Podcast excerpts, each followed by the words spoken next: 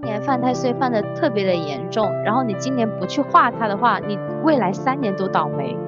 这个说法是真的吗？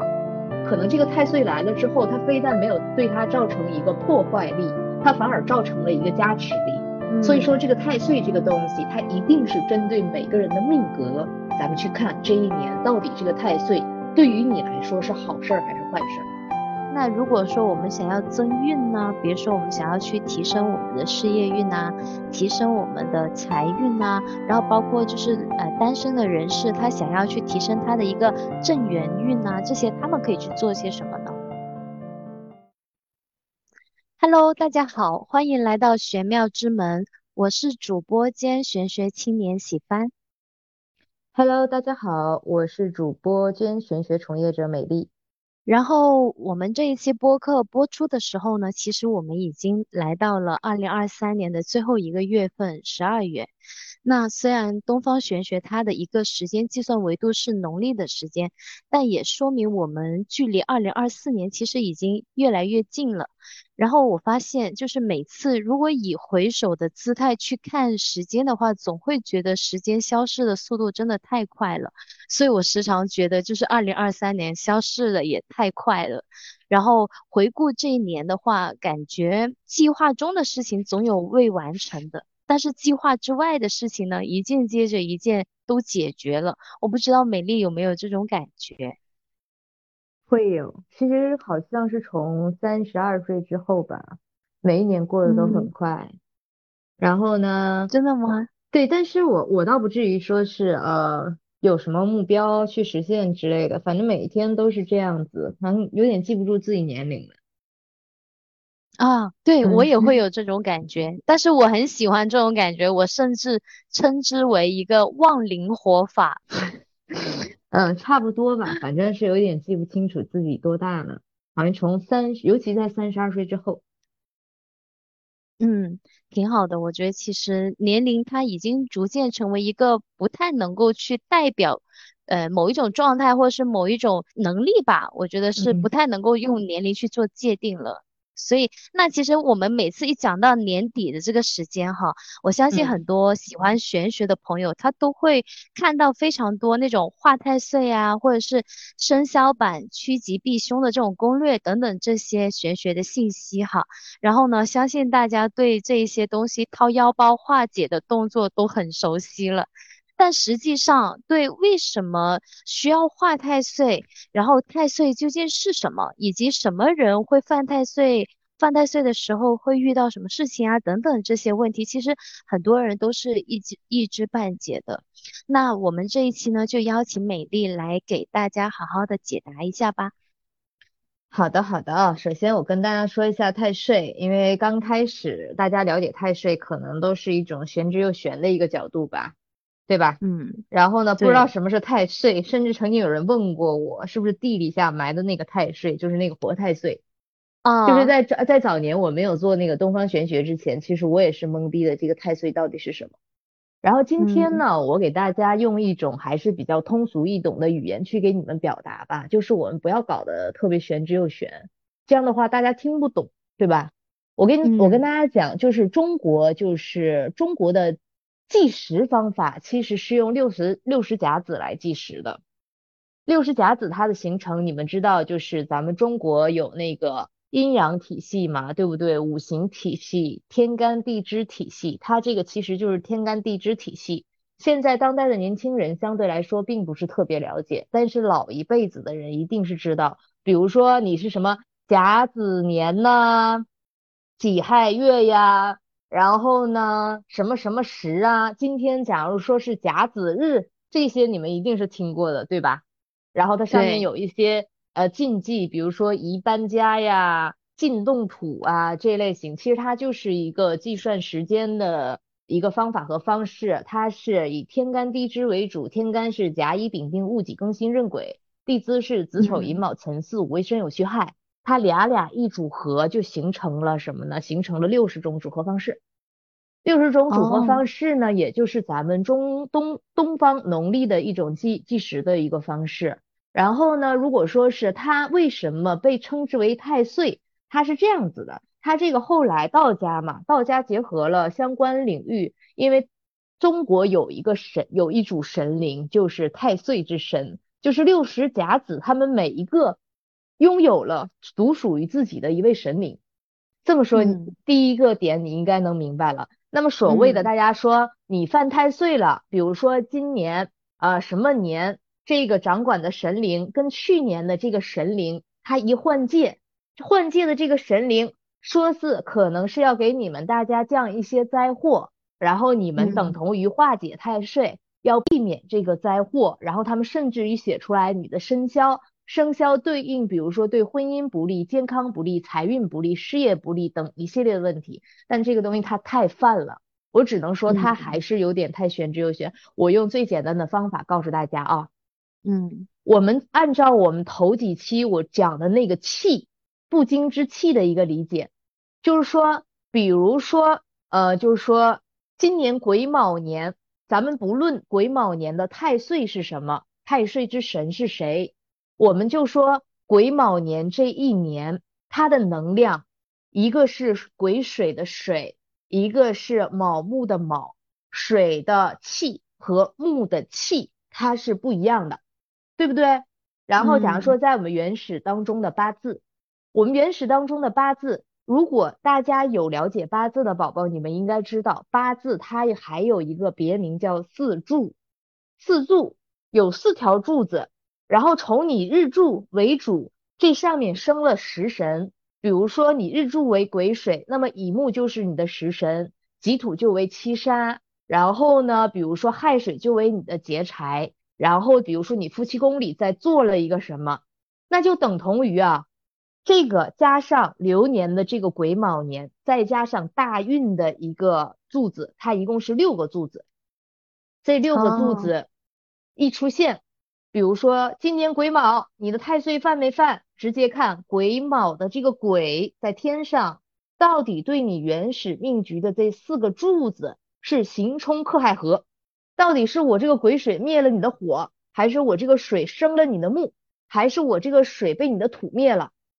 地屁股底下的这个卯木到底是行穿了你的夫妻宫？什么叫行穿夫妻宫？就是说屁股底下它有一个夫妻宫在这里啊。比如这个时候他和你夫妻宫一合，完了这个人要有外遇了。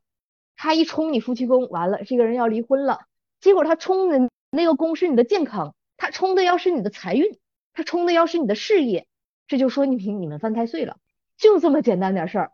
然后呢，他。他这个实际上是要结合道家的神灵体系，因为这个其实它也不叫玄之又玄，它的确是有这样的一个概念的啊，就是说在我们道家的传承当中，我们这一年我们先要拜太岁，就等同于说我跟你打招呼了啊，然后今年你对我的这种刑冲克害，你跟我减降低一点点力度，因为你想啊，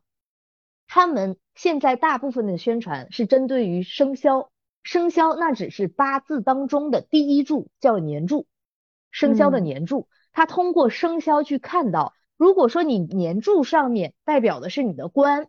代表的你的财，代表的你爱人，它刑冲克害就是冲的这个嘛。但是它不单单只是冲了你年柱，它可能也冲了你的月柱，它也冲了你的日柱，它也冲了你的时柱。那么现在我要跟大家讲到，就是我给大家简单的去说啊，就比如说什么样的人去适合做太岁。因为要让大家明白，因为要让大家理解，才会显得那么复杂。比如说你犯什么生肖，你赶紧画。然后呢，它这上面所谓的行的这个灾，我跟你讲，未必你这一年行的就是这个灾，它一定是结合了你们原始命局了之后，然后看出来的，然后才能知道你在哪一个方向上面行灾。而且行了灾了之后，因为八字的这个食神呢，食神上面它代表的，比如说你的学业，同时它也代表你母亲。你的偏财同时，它也代表你的父亲。它这个行灾的面相不一定是在你固定的一个范围，还在其他的范围上面也是有的。所以说，针对太岁的这种情况，我相对来说的话，最好每一个人年底的时候，你们有熟悉的就是厉害的这群人去看一下，你们明年的这个太岁来了之后，对吧？它到底对我们产生是好的作用力，还是一个坏的作用力？如果是坏的作用力，哪怕你不是在这个生肖范围之内，你也要化太岁，就这么简单。哦，明白了。其实还是不能够一概论之，就是因为我发现，其实现在很多玄学人吧，他为了把人简单的归类，就每一年都一定会有五个生肖犯太岁。我今年还听过一些别的玄学播客分享，就是说，其实今年实际上犯太岁的生肖只有四个，然后呢，每次他们为了凑够五个动物，就一定会拉羊过来去替补，就是。如果今年的生肖犯太岁的数量不足以五的话，就一定会有一只羊在里面。所以，然后我一看，今年果然属羊的人就会犯太岁。但实际上是不是这样子的？我觉得就还是有有有偏颇的成分在里面的。它是这样子的，咱们打个比方，癸卯年嘛，这个卯木，然后子鼠丑牛寅虎卯兔，这个兔子如果说是跟谁山合了，那就是好的。然后这个兔子，如果说是跟他们相冲了、相刑了，然后又是本命年，又是相又被破了、又被害了，这个只是针对于你们的生肖来说。那我很简单的问你们一个道理：如果说是被刑克的这个宫位里面，它反而是你的七杀呢？我的意思是说，假如它犯冲的这一点，正好是你命中需要把它拿掉的点，你直接把它冲掉就好了。明白了，那其实像我们每一年哈犯太岁，它其实如果往下细分，它又分五种，比如说像什么冲太岁啊、刑太岁啊、值太岁、破太岁、害太岁等等这些，其实指的就是看你自己冲的是哪一块，对吧？对，它到底是用什么样的方法和方式？它到底是用害的方式，还是用刑的方式，还是用克的方式？它的这个力度稍微有所不同。单纯如果我们简单的把它归类到生肖上面去，比如说指定今年属兔的，它就是刑太岁；属龙的，它就是害太。我假设啊，如果我们简单粗暴的把那个生肖跟这些犯太岁的形式结合在一起，其实就是非常的以偏概全，对吧？就是还是不够不够针对性。是的，基本上你们只能说是那种，像他们有很多做太岁的，他们价格很便宜嘛。对吧？嗯，像这种情况的话，只能说是我图个心安。但也许这个太岁犯的对你来说不是坏事。你没听有很多人说嘛，本命年的时候，很多人冲起来了，不好，他变得冲起来了。可能这个太岁来了之后，他非但没有对他造成一个破坏力，他反而造成了一个加持力。嗯所以说这个太岁这个东西，它一定是针对每个人的命格，咱们去看这一年到底这个太岁对于你来说是好事还是坏事。哦，明白了，难怪我上一年找你看太岁的时候，你都会问我要八字。然后我前一年我也我也是，我看到我的生肖没有犯冲，然后我就问你，我是不是可以不用去画太岁？你说你你把你的八字给我，原来是这个原因哦。对，所以说基本上是要处理太岁，除非我这么跟你们讲啊，如果说是为了安全起见的话，比如说你们生肖犯太岁了，哦，你们就画一下。但是呢，如果说是有一些人看我生肖根本就没有犯太岁，然后还想知道今年的状态，最好是看完了之后，咱们再去决定是否要化解太岁。哦，明白了。哦，原来是这样子。而且我确实感觉到，像我今年其实化掉了太岁之后，今年整体来说真的会相对比较平稳一点，就没有那种大起大落的这种节奏在。就是虽然说没有。不不会非常的好哈，因为我觉得你的一个运程会不会非常的好，也跟你的一个大运呐、你的流年呐各方面都是有关系的嘛。但是呢，整体来说它是属于无祸便是福，我是这么觉得的。因为太岁化解太岁这个东西，它本身就不是一种加持的能量，它主要是化解的一个力量。如果说是你加持的一个能量，咱们就涉及到一些其他转运的方式。太岁无非就是说，今年有一些灾祸的话，我们正常去避免一下它，然后呢，就别让它从大灾，就是正常的行运，对不对？然后从大一点的灾祸变成小一点，从小一点就变成没有了。它绝对不是说我化完太岁之后，我这一生这一这一年我就飞黄腾达，它是完全不同的概念。所以说这就是为什么很多人一到年前的时候一定要鼓。呃就是呼吁大家去花太岁的一个原因，就是我们不要有大灾，那么相对来说，我们就不会有一些重大的失误，也不会有一些重大运程上的转变。嗯，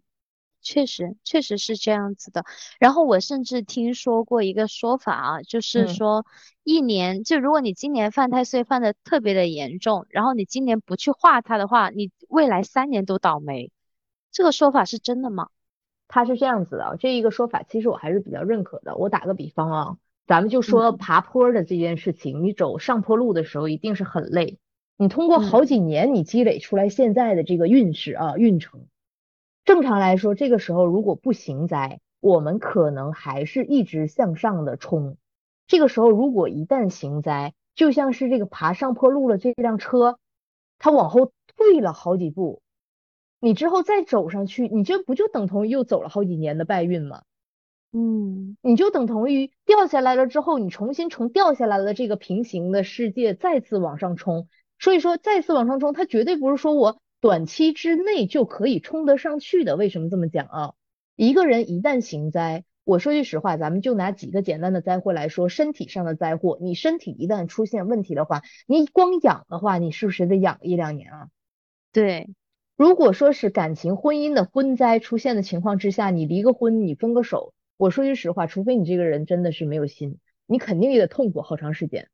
如果说是事业上的灾祸，咱们打个比方。我创业失败，或者是我做事失败了，我这个信心恢复我还得有几年的时间呢。他绝对不是说是我现在出灾之后我立马能够打翻身仗，他还有一个重新整合的过程。再强大的一个人，它都得有一个重新整顿的过程。就是我看现在来说的话，基本上是无一例外，很少很少有人能做到。比如说我今年行的这个灾祸，然后我再次自自死地而后生，这块树都给它冲上来，嗯，很少。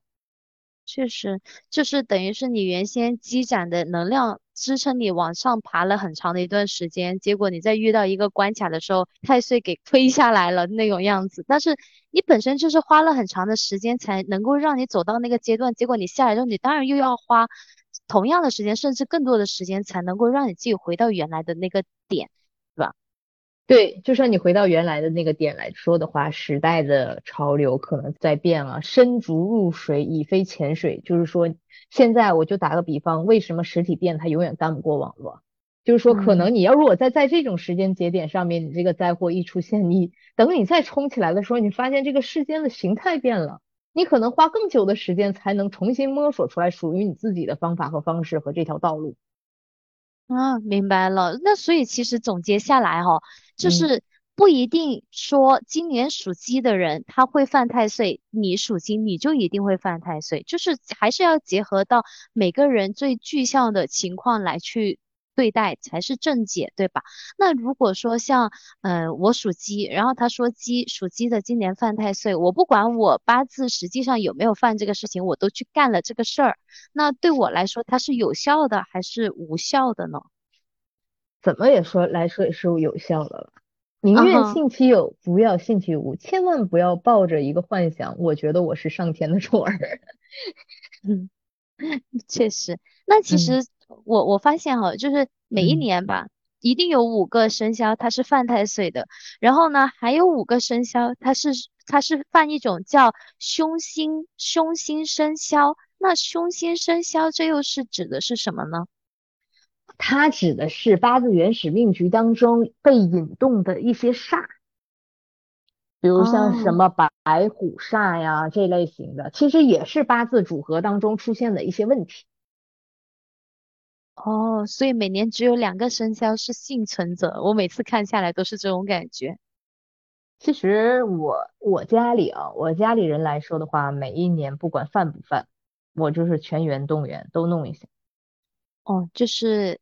有祸必之，无祸是福，是吧？对，就算就是人没说嘛，新官上任三把火，新新上任的神灵来了，不管今年对我好与坏，我拜一拜神没问题的，对吧？我如果说今年没问题，那也是一种加持；要有问题的话，那直接拜了就更好。因为毕竟这种传统文化，我觉得大家还是要有一个虔诚的心态去面对它。哦，确实。那像我们刚刚提到的，就是其实化太岁，它是处于一种就是消消灾的这种维度的。法事。那如果说我们想要增运呢，比如说我们想要去提升我们的事业运啊，提升我们的财运啊，然后包括就是呃单身的人士，他想要去提升他的一个正缘运啊，这些他们可以去做些什么呢？其实我这么跟你说啊，这个其这些问题是在你随时随地有需求的时候就可以做，不一定说一定见得就要在年前的这个时间做。我可以再跟大家说一下，就是说在年前的这段时间还可以做一些什么其他的相关的，我觉得是很有必要的啊。首先一个就是风水，风水其实正常来说的话，很多有有有大中小各种风水，中国风水有十三个派别。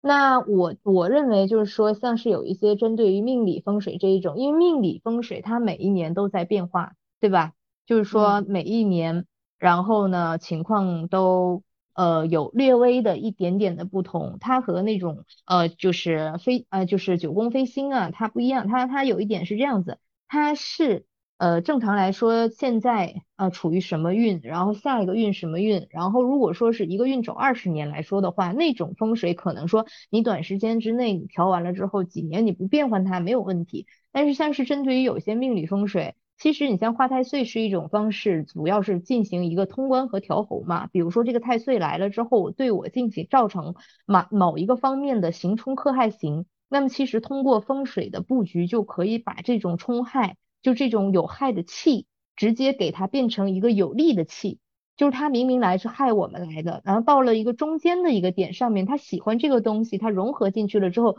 他喜欢的这个东西又再次的声望我们，这个其实是风水布局上的一个特点。所以说，在很多达官贵人或者是他们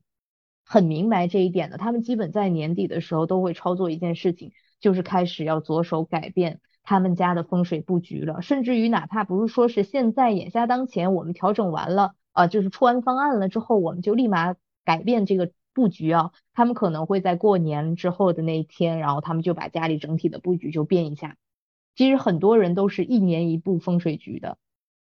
哦，因为每一年随着节点的不一样，它的那些气啊、运啊那些都会产生变化，所以才需要每年的去稍微调整一下，是吧？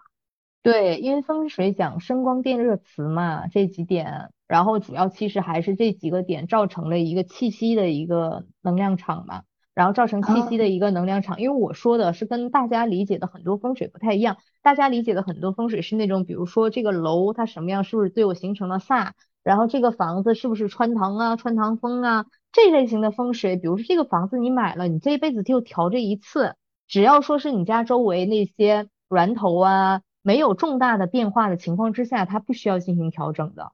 这个是大大环境所讲的风水。我想给大家讲的是一个什么呢？一个是飞星啊，或者是一个就是命理相关的风水。它就是这个人，我每年随着流年大运的一个变化，我们在这个时间节点里面，我们进行房间内部的一种格局的变化，以及一种风水的一个布局，然后是内部造成我们呃能量的一个转变。那它其中也会包括那种大风水，比如说是哎各种所谓的煞呀，各种所谓的不好啊那种调整，那种调整你们原始的东西可能不一定会变，但是整个在命理和飞星的这种角度来讲的情况之下，它如果在大运上有变化，或者是在它命局上今年有重大变动的话，基本上年前要做这件事事情是比较好的啊，就是风水这一点。嗯，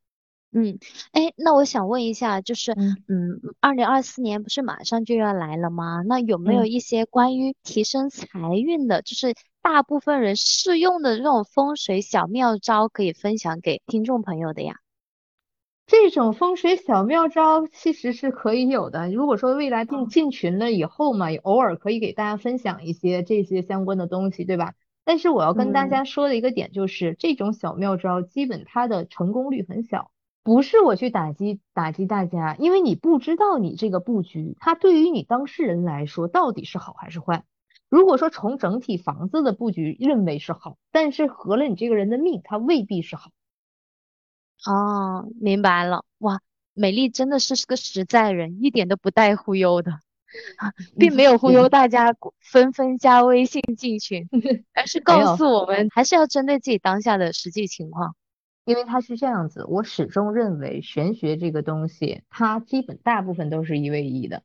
能够一对多的，它一定是一种修行方式的东西，就是说能够让大家全部共同受益的那一种方式。那当然在玄学领域当中也是有。那当然今天这一期我们肯定不会分享到这一点啊。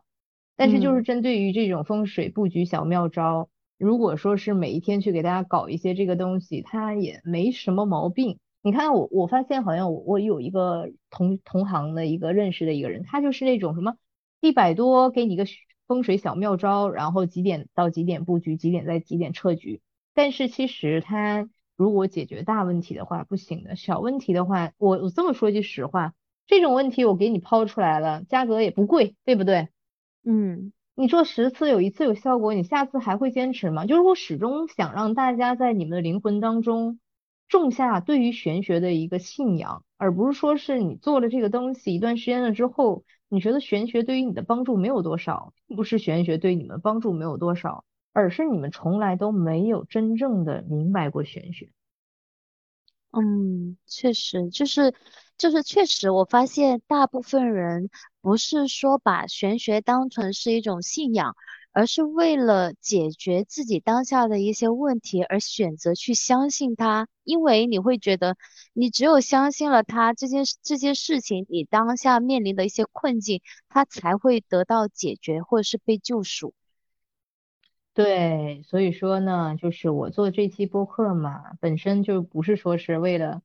忽悠大家，没意义，肯定是想把真实的东西告诉你们。当然了。如果说是做那种，比如一对一的找到这个人的问题，然后针对性的处理这个人的问题，它价格肯定是比这种大众流派的手法，它会，呃，就是说会贵贵很多嘛，你知道吧？但是它的效果和帮助的力度一定是最大的。那，嗯，所以说这个风水它是年前的一个比较必要的一个点。其实还有另外一个，我也给大家分享一下。呃，这说到这个话题，可能就有点玄幻了啊。就是人世间嘛，咱们现在是在阳间，对吧？就是世间一定分阴阳，就是我们知道有阳间，它一定是有阴的那个世界，对吧？对。一般逢年过节到年根儿了，很多人会发现我这段时间太他妈倒霉了，扛不了了，就倒霉到极限了。然后很多人说啊，是交运了。交运引起的，我一听到这个交运，我脑子就懵一下子。你知道为啥懵一下吗？嗯，我想知道到底是什么人把交运的这个词拿出来忽悠大家的呢？然后呢，这个东西我就跟你讲，我给大家说一个真正的、真正的实际情况啊。所谓的这种交运，它不是这个概念。为什么有很多人他在年前的这个时候明显的感受到不舒服了，明显的感受到我的运势不行了，是因为欠那个世界的钱没还的原因。哦，人家逢年过节人家也要钱呢。然后你比如说像是呃提到阴债，今天又提到阴债的这个概念了嘛啊？嗯，你在那面欠的一些私债呀，欠的一些官债呀。然后你欠的一些其他的债务啊，秋后开始算账，统计三个月到冬天开始，我要找你们要钱。人为什么说了嘛？欠钱不要过年，不要过年头，年前赶紧把钱还了。不不管哪一个世界都是这样子的。所以说在年前的这段时间，阴债的这个东西频繁的要去处理一下。然后另外一点，如果说是那个世界有一些阴性的力量，咱们不是用。很吓人的方式去给大家解答哦，就是说，就是一种阴性的能量，它来到你身边的情况之下，它也会让你倒霉的。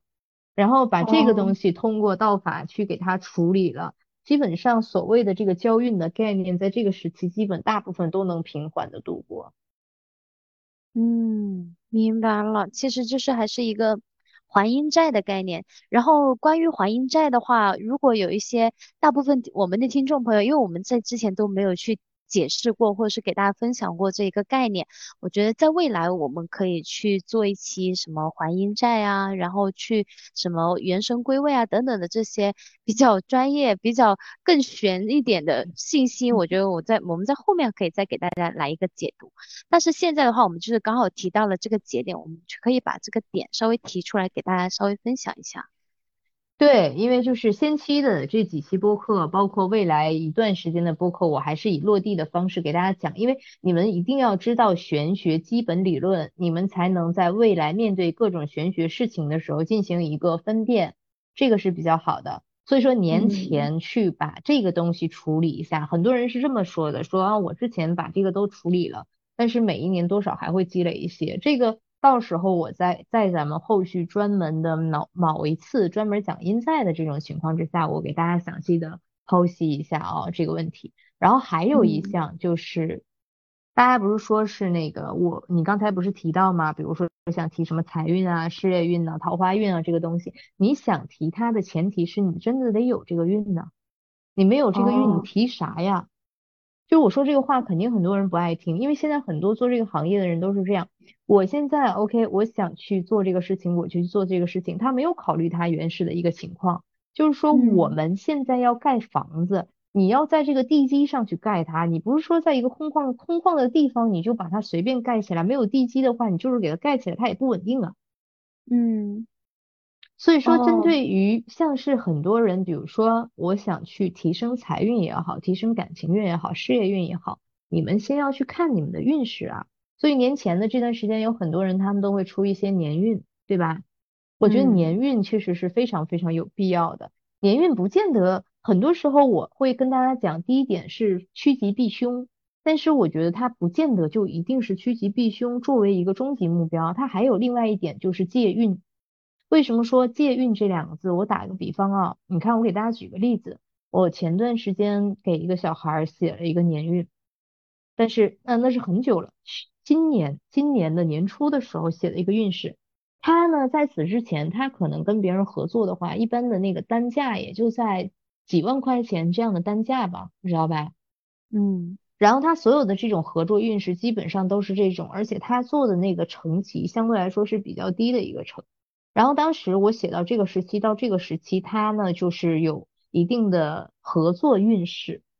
那这个合作运势，比如说写这种运写这种年运来说的话，它无论是用以什么样的方式来写，它基基本上大家的话语是一样的。我给你解释一下为什么叫大家的话语是一样的啊。比如说咱们拿占星角度来讲啊。占星角度来讲的话，比如说这颗星和这颗星一旦产生相位比较好的相位，它出现了一个合作的运势，那无论面前的这个人是一个千万富翁也好，还是他是一个平民的老百姓也好，可能我都会把同样的这句话给他。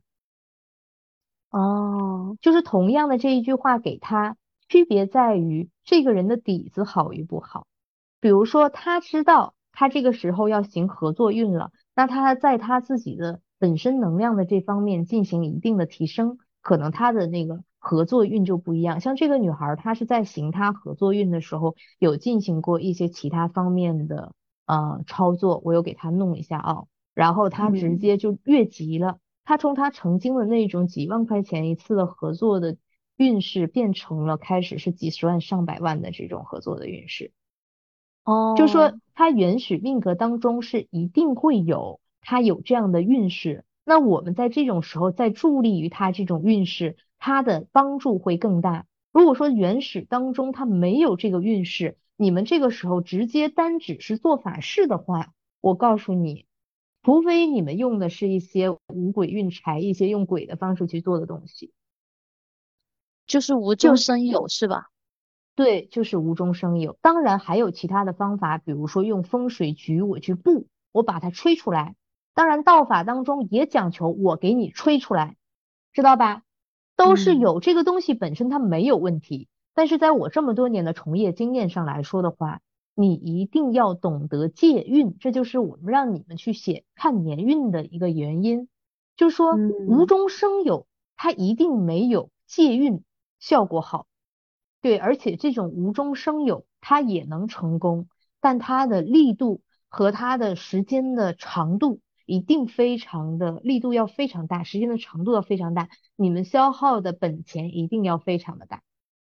嗯，而且我我认为哈，就是刚刚说到的这种借运，我觉得，嗯，更多更准确的一种描述，我觉得可能是借势，因为其实人嗯。在一年里面，他肯定是起落起落的这种循环状态嘛。那在嗯。起的时候，能够在这个运势上找美丽，再加一把火，把这个运顶到最 top 的能量来去爆发，给我们带来的收获是很大的。那如果在我们一个弱的状态的时候，那我们就呃收着一点，然后呃把这些能量更多的放在学习上啊，或者是放在吸收一些新的知识这些事情上面，就对我们在弱的那个运势的时候是最好的一个选择。但年运的话，它就能够嗯。去呃给你一些指引，在什么时候要冲，什么时候要收。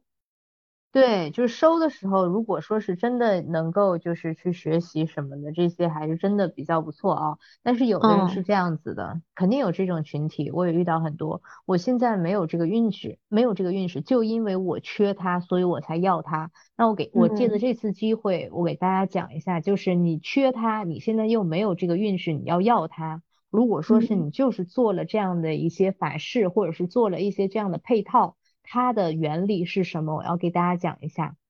就是说嗯这种情况，它更像是播种。就是你知道我我经常不是会给大家弄一些团儿的那种转财运嘛，记得吧？可嗯能很多人嗯他目目前并不是说是他在行财运的一个时期，那为什么大家还要去做呢？就是等同于在那个世界给你播下一颗财富的种子。但它绝对不是说是本身你的财运就很好了，我在上面助力一下，就像你说的借势借一下，它是播完种子了之后，你要悉心的去呵护它。这就是很多时候为什么在这个过程当中，有的人反馈是我感觉没有太大的力度，我感觉我没有立马的就收获。那我问你一个很简单的问题，就是说现在眼下当前我想要财运，我在去做事情的时候，比如说我在面对一个人，一个人没有财运，他一定是多方面的原因造成的。我们还是用最嗯平时的语言告诉大家，比如说你在你的头脑行不行？你对于钱的敏感度行不行？你跟别人的沟通力行不行？你的情商行不行？你的行动力行不行？你的做事风格行不行？你做事靠不靠谱等一系列的问题，它才是最终造就了一个财运的结果，对吧？除非说是你买嗯彩票。买彩票这种，它属于是外财偏财的那种范畴，我在这里不讲啊，我讲的是大众范围认知当中的一个钱财的一个范畴。就是说，像这种情况出现的话，可能你的财运不好，是因为你多方面的原因有缺失。然后呢，你这个种子播种了之后，OK，我种了一颗种子，它一点点的生根发芽，你是不是要去给它浇水啊？你要去给它培土啊，然后你要去把周围的野草给它拔掉啊，一点一点呵护它长大，才能长成型啊。那无论是财嗯运也好，事业运也好，还是爱情运也好，其实它都是这样的一个概念。但是在这个过程当中，你要说我现在目前还没有说是，嗯，立马的我就收获了多么强大的财运。但是，一般做完这类型法事的人，他会有一个非常大的变化，就在于他会发现他在沟通上面变了，我在做事上面变了，我在想问题的方法上面变了，我的思维变了，它会有这些不断的各种小的点，然后堆积出来组成完，最后还发现我我财运变了。然后呢，有可能在这个过程当中，有的人他会做了好多场，然后呢，不断的加持他，加持他，最终就是无中生有嘛。无中生有的东哦西，它就像是我们练功练气是一样的。这个内丹是从这个无逐渐到有，是通过不断的反复、反复、反复的过程，最后形成来的。所以说无中生有，大家千万不要抱着一个梦想，就是天上掉馅儿饼。我做完这个法事了之后，我就一定会怎么样？你就像我说的，你躺在家里天天啥也不干，你就做了一百场这个法也没有用。你可能你得走出去，你得做事，你得动脑，对不对？你得转变，你才能实现一，个结果。除非说是像是有一些他们那些比较邪门儿的法，当然有，他们是你弄完了之后你财就来了，可能他出去啪捡个钱，出去嗯出去赌个博来一些钱之类的，这些是另外的嗯一个范畴了。但这些我嗯。的我的确不是专业的，你要让我给大家讲的详细，我也讲不太出来。嗯，确实，而且我觉得吧，就是像你说的，就你做了这些事情，你播下来这颗种子之后，其实它会反射在你的内在可能量上。等于是说，假设我做了很多场这种财运的法之后，我是觉得我一定是躺不住的，我一定会就那种能量就会推动我。站起来，走出去去做点什么事情，哪怕这个事情可能我以前没做过，而且我也没有什么太多的经验，但我就是想去做它，然后一做，可能慢慢的它就成了，可能就是有一种这种力量的加持，对吧？对，因为现在就是我这面有一些就是长期跟做财运的孩子啊，从一开始一个月可能一千块钱都赚不上，真的有，到后来一个月赚。三千啊，五千啊，七千啊，一万啊，就是一点一点往上上的一个过程。所以说，基本上都不会是那种啊暴富，然后除非这个人他就有这样的一个运势，如果你再在这个基础上面再给他们去做的话，它就是一个快速爆炸的一个过程。然后如果说是基本没有的人想要要，我本身就缺我就要的话，那它就是一个比较缓慢的一个过程。所以说，就是很多人，你们比如说要在新的一年里面，你们要去创造一些你们想想要的财运也好，事业也好，爱情也好，还是一样的，要去看一下运势，看一下有没有这个运势，有的话我们去助力一下，没有的话，那就要给自己一个计划了。这个计划的话，就是由我们这样专业的人去来给你做这个计划，而且真的是要双方按照这种计划去执行。可能才能实现到一个最终比较理想我们想要的结果。对，而且说到年运哈，其实我是已经连续找美丽看了三年的年运了。然后呢，今年的年运真的是让我整个人记忆犹深，就是我我感觉未来五年我都不会忘记二零二三年的年运，就是因为其实除了除了说你看年运可以看得到自己运势起来的那种状态。但同时，你也能看得到自己需要去注意的问题。我今年呢，在年运上展现的特别淋漓尽致的，就是在我的健康这一块。然后我就举一个例子哈，在我这六月份的健康运势里，提醒我说要注意骨骼健康啊这些问题。然后呢，因为我本人是很喜欢玩飞盘的嘛，然后我之前也有加入了一些飞盘的队伍，但是呢。我看到这个运势的时候呢，我就特别小心。就我我在这个六月份的时候，我就很注意，呃，保护自己的骨骼这一块。结果就是，嗯，在六月刚开始的第一天的时候，那天晚上我被朋友邀请去参加了一场橄榄球的呃活动。然后呢，在那天晚上的时候，那个给我球的那个男生，他其实是一个非常有。经验的人，就是他是一个高手吧，因为他打过太多的赛事，也拿过很多奖的那种。然后我们在跟他一起进行训练，刚好呃，他给我的那一个球的位置他给失误了，然后我呢又本能的要去接那个球，就在这个时候，那个球就砸到了我右手的中指上，然后我这个手当场就断掉了，就是好恐怖，嗯。对，然后这这一个事情的发生，然后我再回去看我的年运的时候，无论是从时间的节点，还是从这个问题会发生的一个位置也好，都完全的契合上了之后，我整个人就懵掉了，我就有点难受。然后我当时还问了美丽嘛，我说像嗯年运他看这些不好的东西，他他观测的这么的准的话，那我们知道了这些事情会发生，难道是没有办法去避过避掉这些不好的事情吗？它是这样子的，其实有的时候嘛，我一般的建议不是建议大家过多干预它，除非比如说是一些健康上面是一些重大的灾祸，比如说一些车灾，知道吧？像你这个骨骼也是一定的问题哦。嗯，啊，因因为就是在健康年运上面这一篇，我写的可能相对来说不会那么血淋淋，就是有一些人可能如果说我意识到了这个时间有一定的灾祸。一般可能用一些消灾的方式去处理一下会比较 OK，但是因为因果的东西吧，它这里面涉及到一些因果嘛，然后同时它也涉及到一个行星运行之后对我们造成的一个整体影响，我们个人也可以去采取一些措施，比如我打一个很简单的比方，明明知道这个时间骨骼上面可能会出现一些问题，那你就尽量的不要去参加这种活动了嘛，哦，可能可能就是在最容易产生。这个结果行星运行的冲突能量对接的这个时间节点，你就把它避过去了。嗯，这样的话可能就避过去。为什么说叫趋吉避凶？就是因为我现在这个时间节点可能知道我要出问题，那么我就我在这个时间节点我就安安静静的在家里待着。这不就是我说的人如果说是能节制自己的欲望的时候，很多灾祸它自然而然就不会发生了。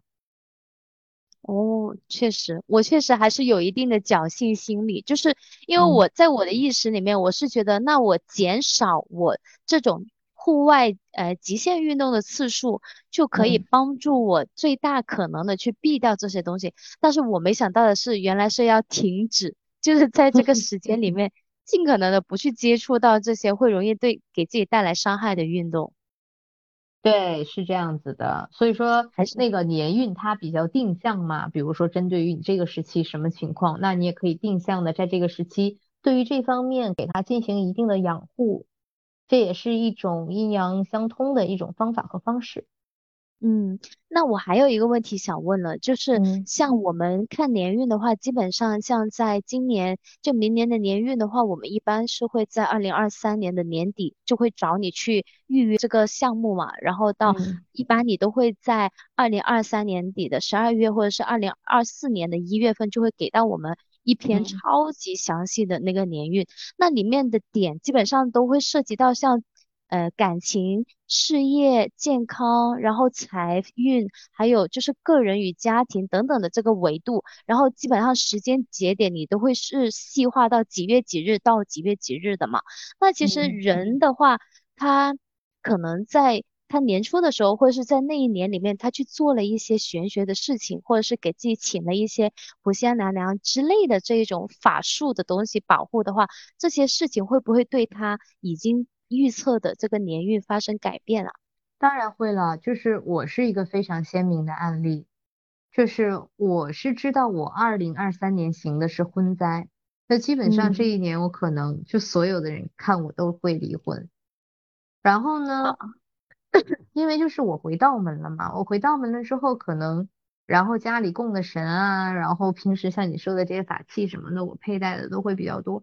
我今年没有感觉我婚姻出现什么问题，而且我觉得还是很平稳、很舒服的就度过来了。除了就是有的时候可能我爱人他的情绪状态有的时候不是很稳定吧，